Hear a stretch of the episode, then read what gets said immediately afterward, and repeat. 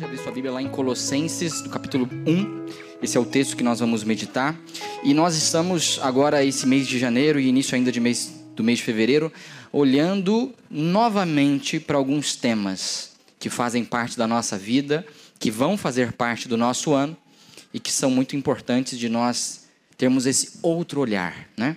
Olhar novamente, olhar mais uma vez que nós já conhecemos, a temas que nós já estamos acostumados, mas que provavelmente precisamos sim olhar de novo, rever algumas coisas, né?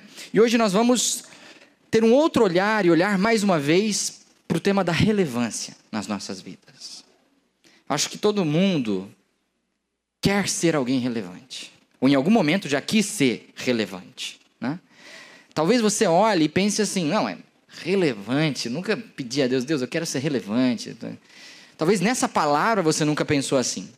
Talvez usando esse termo relevância, você nunca desejou isso, mas nos desdobramentos da relevância em si, muitas vezes nós queremos ser relevantes. Nós queremos ser importantes. Né? Nós queremos importar, talvez não para todo mundo, mas para alguém especial. Nós queremos estar em destaque em alguns momentos. É isso que significa relevância. Né? Relevância vem de relevo, de aquilo que está em destaque. Uma montanha é um relevo, aquilo se destaca em meio à planície. Né? Nós podemos desejar ser relevantes em diversas áreas. Nós queremos ser importantes, nós queremos ser vistos, muitas vezes. Nós queremos ser amados, nós queremos importar para alguém. Né? Todos nós buscamos, de alguma forma, viver uma vida que é relevante. Né? E não tem problema nenhum nisso. Não tem problema nenhum buscar ser alguém relevante e desejar ser relevante. O problema está na sua motivação a essa relevância. Você quer ser relevante por quê? Por que coisas em sua vida você quer ser alguém relevante? Muitos querem ser relevantes e querem se destacar pelo dinheiro que têm. Outros querem se destacar pelas roupas que usam, pela estética. Outros querem se destacar pelo carro que tem, pelo trabalho que tem, ou pelo círculo social, pelo status, né? pelo estilo de vida que leva. Essas não são boas razões para desejar relevância. Qual deve ser a razão pela qual um cristão deve buscar a relevância em sua vida? Porque nós, como igreja, devemos buscar ser relevantes. Em que áreas especificamente? Por isso eu pedi para você abrir sua Bíblia em Colossenses capítulo 1. Eu vou ler aqui dos versículos 3 a 5. Colossenses 1, de 3 a 5. Eu vou ler aqui de acordo com o Almeida século 21, você pode acompanhar o texto na sua versão. Diz assim a palavra do nosso Deus: Damos graças a Deus Pai de nosso Senhor Jesus Cristo, orando sempre por vós, desde que ouvimos falar da vossa fé em Cristo Jesus e do amor que tende por todos os santos, por causa da esperança que vos está reservada no céu, da qual já ouvistes pela palavra da verdade, o Evangelho. Amém? Esse texto é um texto inicial, né, na carta de Paulo aos Colossenses. Nós precisamos entender um pouco onde estava Paulo e onde estavam os Colossenses, para que a gente possa absorver esses detalhes, para que a gente possa compreender de fato as lições que estão contidas nesses versículos aqui, nesses poucos versículos. Né? Primeiro que Paulo, nesse momento, ele está escrevendo para uma igreja, igreja que ficava na cidade de Colossos, uma igreja que funcionava numa casa, como várias igrejas funcionavam naquele período. Né? E, e Paulo provavelmente escreve isso durante uma de suas prisões, quando ele estava em Roma. Paulo, ele não estava, não tinha acabado de sair daquela cidade. Ele não estava pouco tempo antes com aqueles irmãos, né? Muitas igrejas às quais Paulo escreveu, ele nunca sequer havia visitado, né? Ele orientava à distância.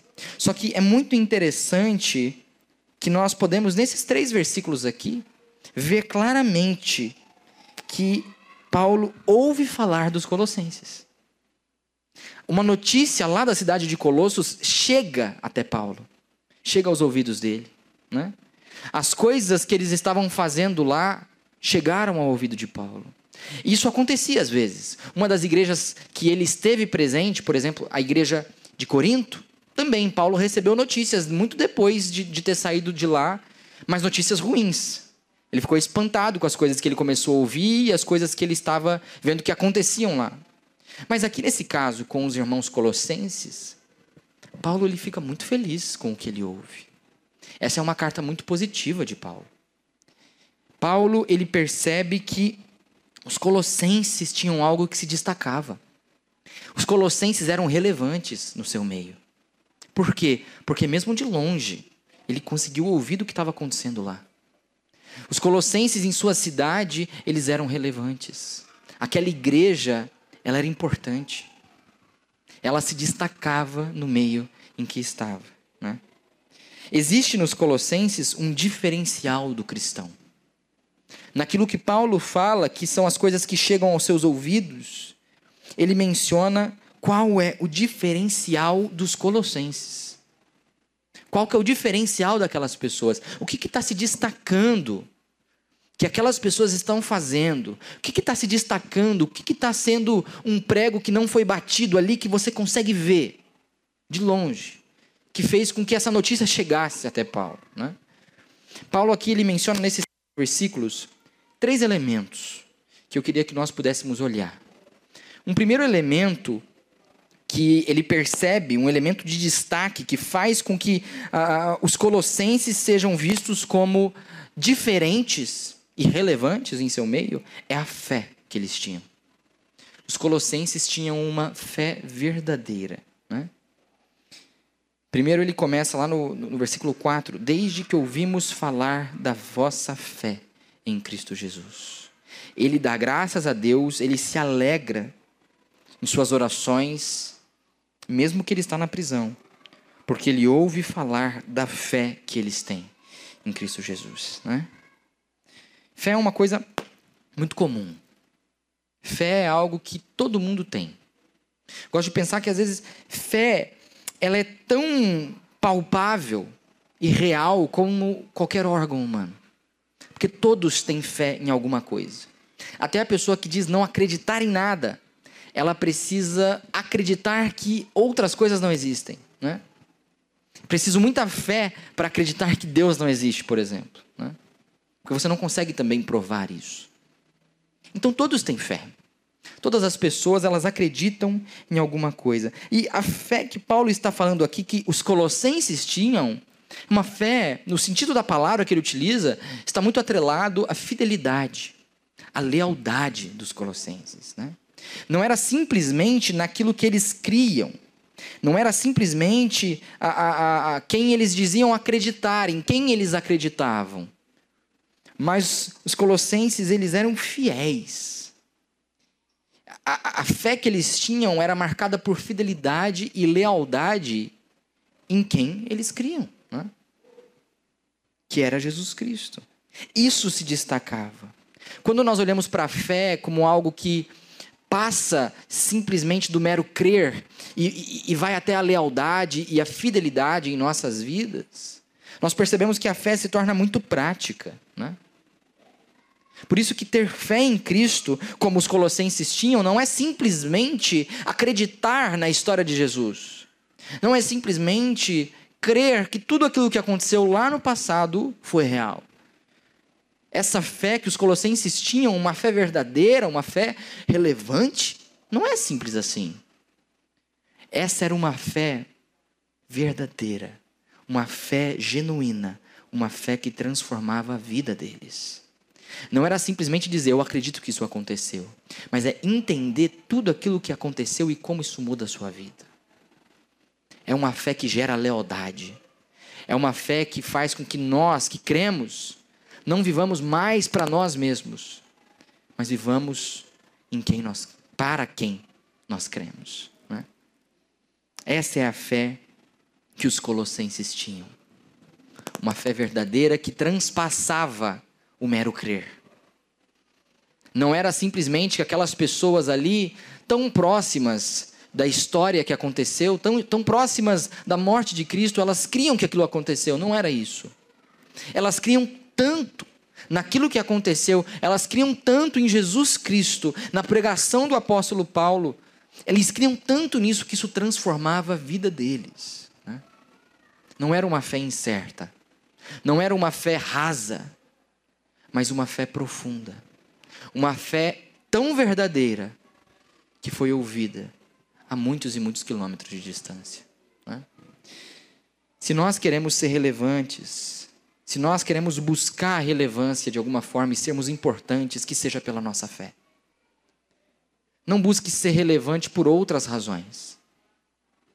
Porque nada disso de fato interessa. Se você quer ser alguém relevante, você quer buscar a relevância na sua vida, ser uma pessoa que importa, que o que se destaque na sua vida seja, primeiro, a fé que você tem. E para que a fé na sua vida seja um destaque, seja um motivo da tua relevância, ela não pode ser uma fé rasa.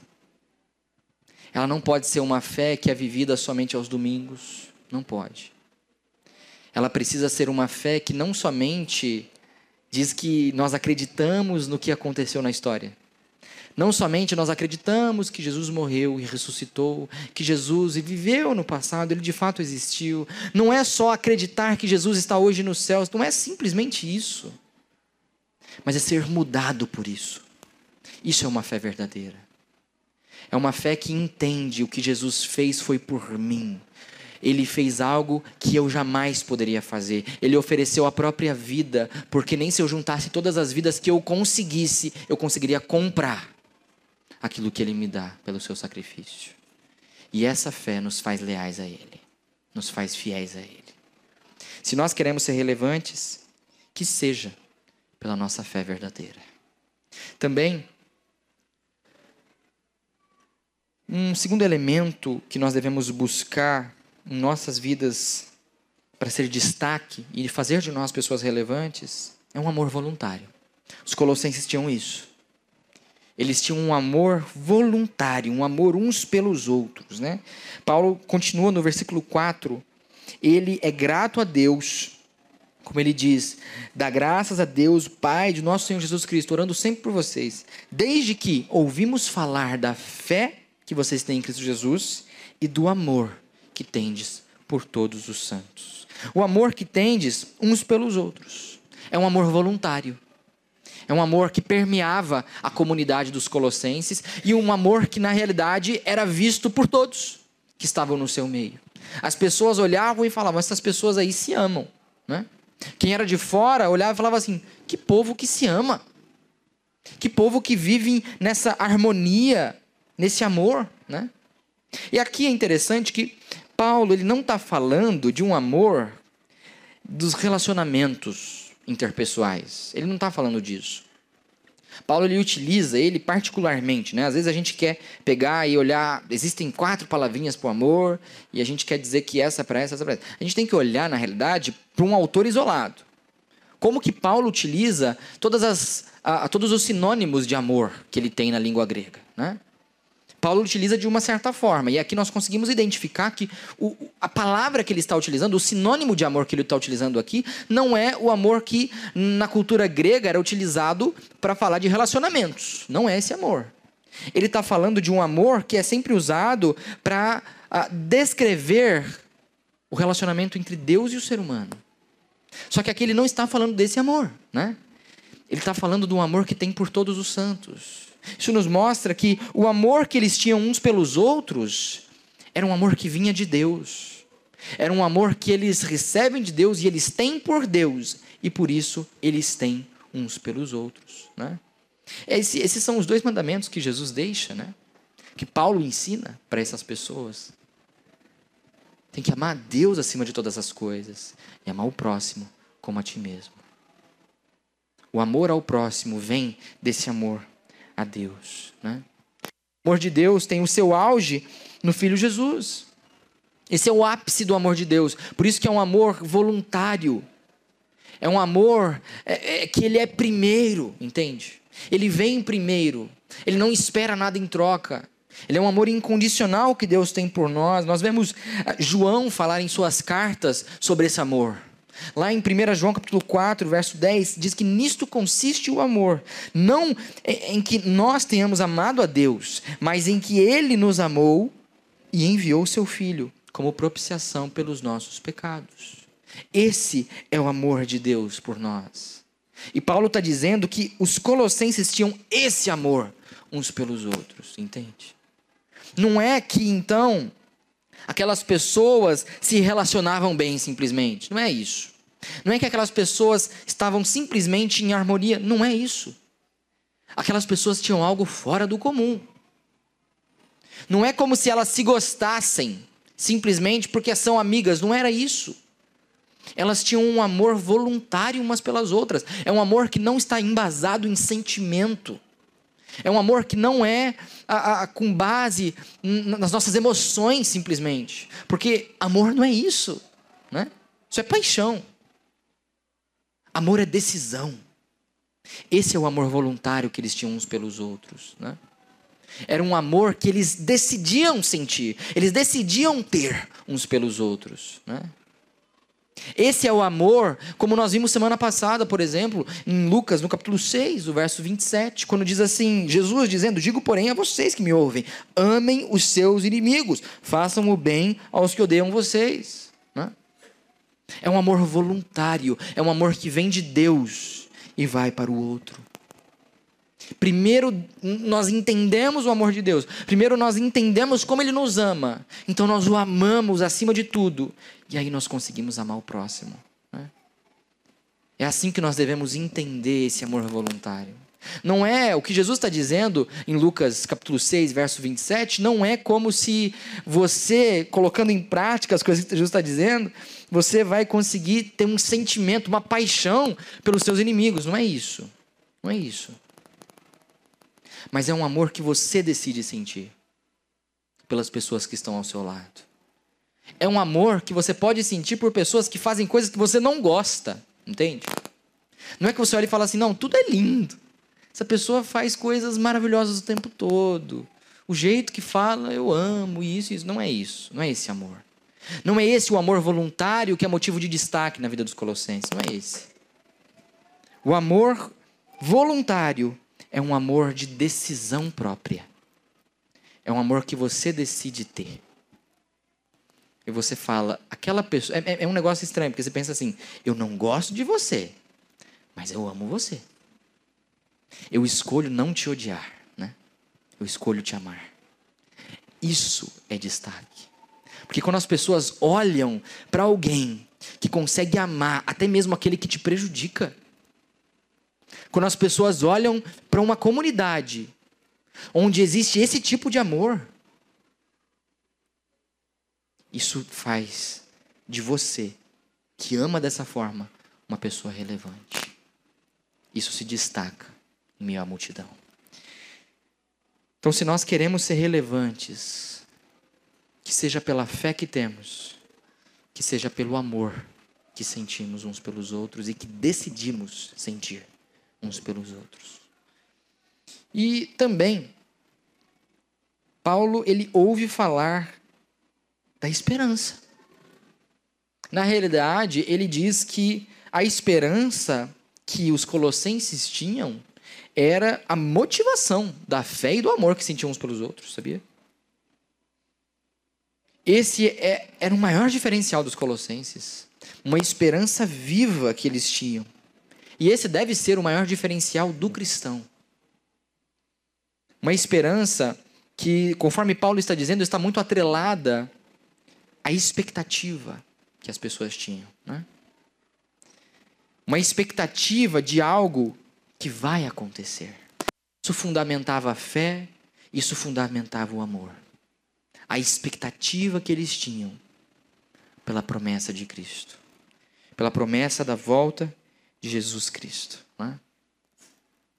Essa é a esperança que destacava. E a esperança viva, uma esperança verdadeira e viva que nós possamos ter, devemos ter, ela deve alterar completamente como nós olhamos todas as situações da vida. Uma esperança viva, ela transforma a nossa cosmovisão. A forma como nós enxergamos a vida. Isso é cosmovisão. Cosmovisão são os óculos que eu já estou usando porque eu sou cego. Preciso até trocar. Mas os óculos pelos quais nós enxergamos a vida. Né? Se você usa um óculos igual esse, a ideia é que você enxergue melhor. Mas se você usar um óculos 3D ou um óculos que tenha uma cor, né? um óculos escuro, por exemplo, você vai começar a enxergar tudo mais escuro. Sabia disso? Sabia. Isso é cosmovisão. Os óculos que você vai utilizar, se você usar os óculos da esperança, isso muda como você enxerga tudo na vida. Como se você colocasse um óculos de sol, tudo vai escurecer. Com a esperança, com os óculos da esperança, você olha para todas as situações da vida de modo diferente. Qual que era a esperança que eles tinham, né? A esperança era aquela que está reservada nos céus. Versículo 5 diz: Por causa da esperança que vos está reservada no céu, da já ouvistes pela palavra da verdade, o evangelho. A esperança que eles tinham não estava firmada em coisas, não estava firmada simplesmente numa promessa terrena. Não era essa a esperança. A esperança que eles tinham não estava firmada e fundamentada em bens, em posses, em na própria capacidade física, no tamanho do grupo, não estava firmado em nada disso. A esperança que eles tinham não estava firmada nas próprias capacidades, nas próprias coisas. Mas estavam firmadas essa esperança lá nos céus. E isso é o que muda tudo. Porque quando a nossa esperança está na promessa de Jesus, de que um dia nós vamos estar junto dele, não existe problema grande demais. Não existe situação difícil demais. Não existe. Não existe razão para temer. Porque o pior que nos podia acontecer, ele solucionou. O pior e aquilo que nós nunca conseguiríamos solucionar, não somente nossa morte, mas a condenação eterna, ele resolveu. Ele nos dá. Se ele nos garante isso, se pela fé nele nós temos habitação junto dele, não existe problema grande demais. Não existe nada e não deve existir nada que vá tirar a nossa paz e o nosso sono. Porque você deita e fala assim: eu vou estar com Jesus um dia. Isso muda tudo. Essa esperança viva muda tudo. Muda a forma como você enxerga tudo. E essas são as coisas pelas quais você deve querer se destacar. Não queira ser relevante pelas coisas que você tem. Não queira ser relevante pela, pelo carro, pela casa, pelo trabalho, pelo sucesso. Não queira ser relevante pela família que você tem. Não queira ser relevante pela, pelo seu estilo de vida, pelos privilégios. Não queira ser relevante até mesmo pelo status. Não queira. Não vale a pena ser relevante por essas coisas. Mas queira se destacar e ter relevância na sua vida pela fé em Deus diante dos desafios. Uma pessoa que diante das lutas, diante das dificuldades, não perde sua fé. Que quando as coisas apertam, ela não abandona a fé, mas prossegue. Queira ser relevante pelo amor que você tem ao próximo, mesmo que seja seu inimigo. Mesmo que seja alguém que quer o seu mal, sabe? Isso se destaca. Quando os outros olham para alguém que ama aquele que o odeia, a pessoa fica assim: peraí, ué, não faz sentido. Isso se destaca. Isso é ser relevante. Queira ser relevante pela esperança inabalável diante de notícias ruins. Essas são razões pelas quais vale a pena ser relevante.